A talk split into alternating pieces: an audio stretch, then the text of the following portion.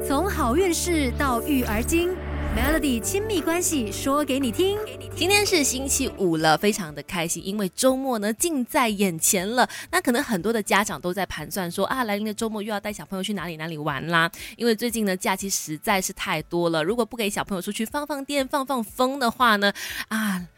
父母跟小孩留在家里，可能会让爸爸妈妈觉得特别的累啊，不如带他们出去走走啦，呼吸新鲜空气啦，然后活动活动筋骨，都是比较好的选择嘛。那说到在外面跑动，就不晓得我们的马来西亚的父母有没有常常给你的小孩来擦防晒霜呢？哎，我们处在这个赤道国家哈，阳光是多么的热情啊！大人需要防晒，小朋友当然也需要防晒。但是关于小朋友的防晒，有什么地方是需要注意？的这个防晒的产品又要怎么样来做选择呢？今天就来跟大家说一说一些观念。首先，第一点就是呢，要记得宝宝小婴儿的防晒是不能够比照大人的，因为婴儿的皮肤厚度呢，大概只有成人的三分之一。当然，我们说角质层它是有保护皮肤的一个功能，但是宝宝的这个皮肤角质层就比较薄一些，功能还不够健全。基本上要等到这个六岁以后哈，小朋友的皮肤才会慢慢的接近大人的一个程度。所以呢。关于宝宝宝的防晒，其实主要还是以物理性的遮蔽，比如说给他们穿长袖的外套啦，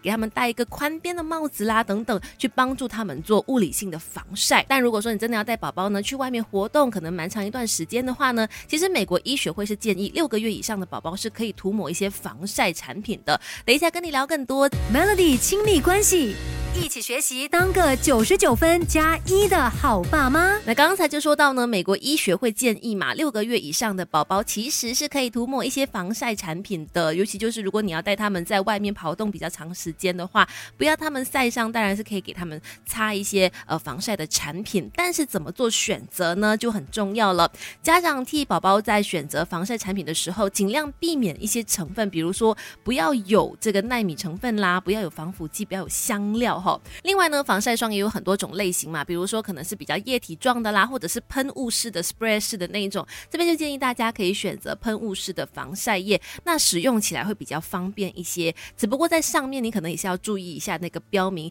选那种呢玩水适用的，因为这样子的是比较不容易被水晕开。还有就是可能很多家长会问说，我们大人在擦防晒的时候啊，很多时候可能也会觉得说是要隔一段时间就要补擦嘛，那小朋友是不是也是隔一段时间就要补擦呢？答案是需要的哈，大概两个小时呢就要补一次。那回到家之后呢，也不需要特别去卸掉，只要在洗澡的时候呢，用沐浴乳洗掉，那就 OK 了。从好运事到育儿经。Melody 亲密关系说给你听。太阳那么大，我们当然想要抵抗它。不只是大人需要防晒，小朋友也需要防晒的。不过呢，可能一些小朋友的皮肤比较敏感一些些，擦防晒霜的话，如果说出现过敏啊、红肿等等的反应，其实专家是建议哈，大家在选择这个给宝宝擦拭的这个防晒霜的时候，一定要特别注意，看看这个防晒霜的上面有没有标示说已经有通过皮肤测试，是适用于儿童肌肤。那买回去之后呢？可能也不要直接的全身涂抹，可能也可以稍微的试试看。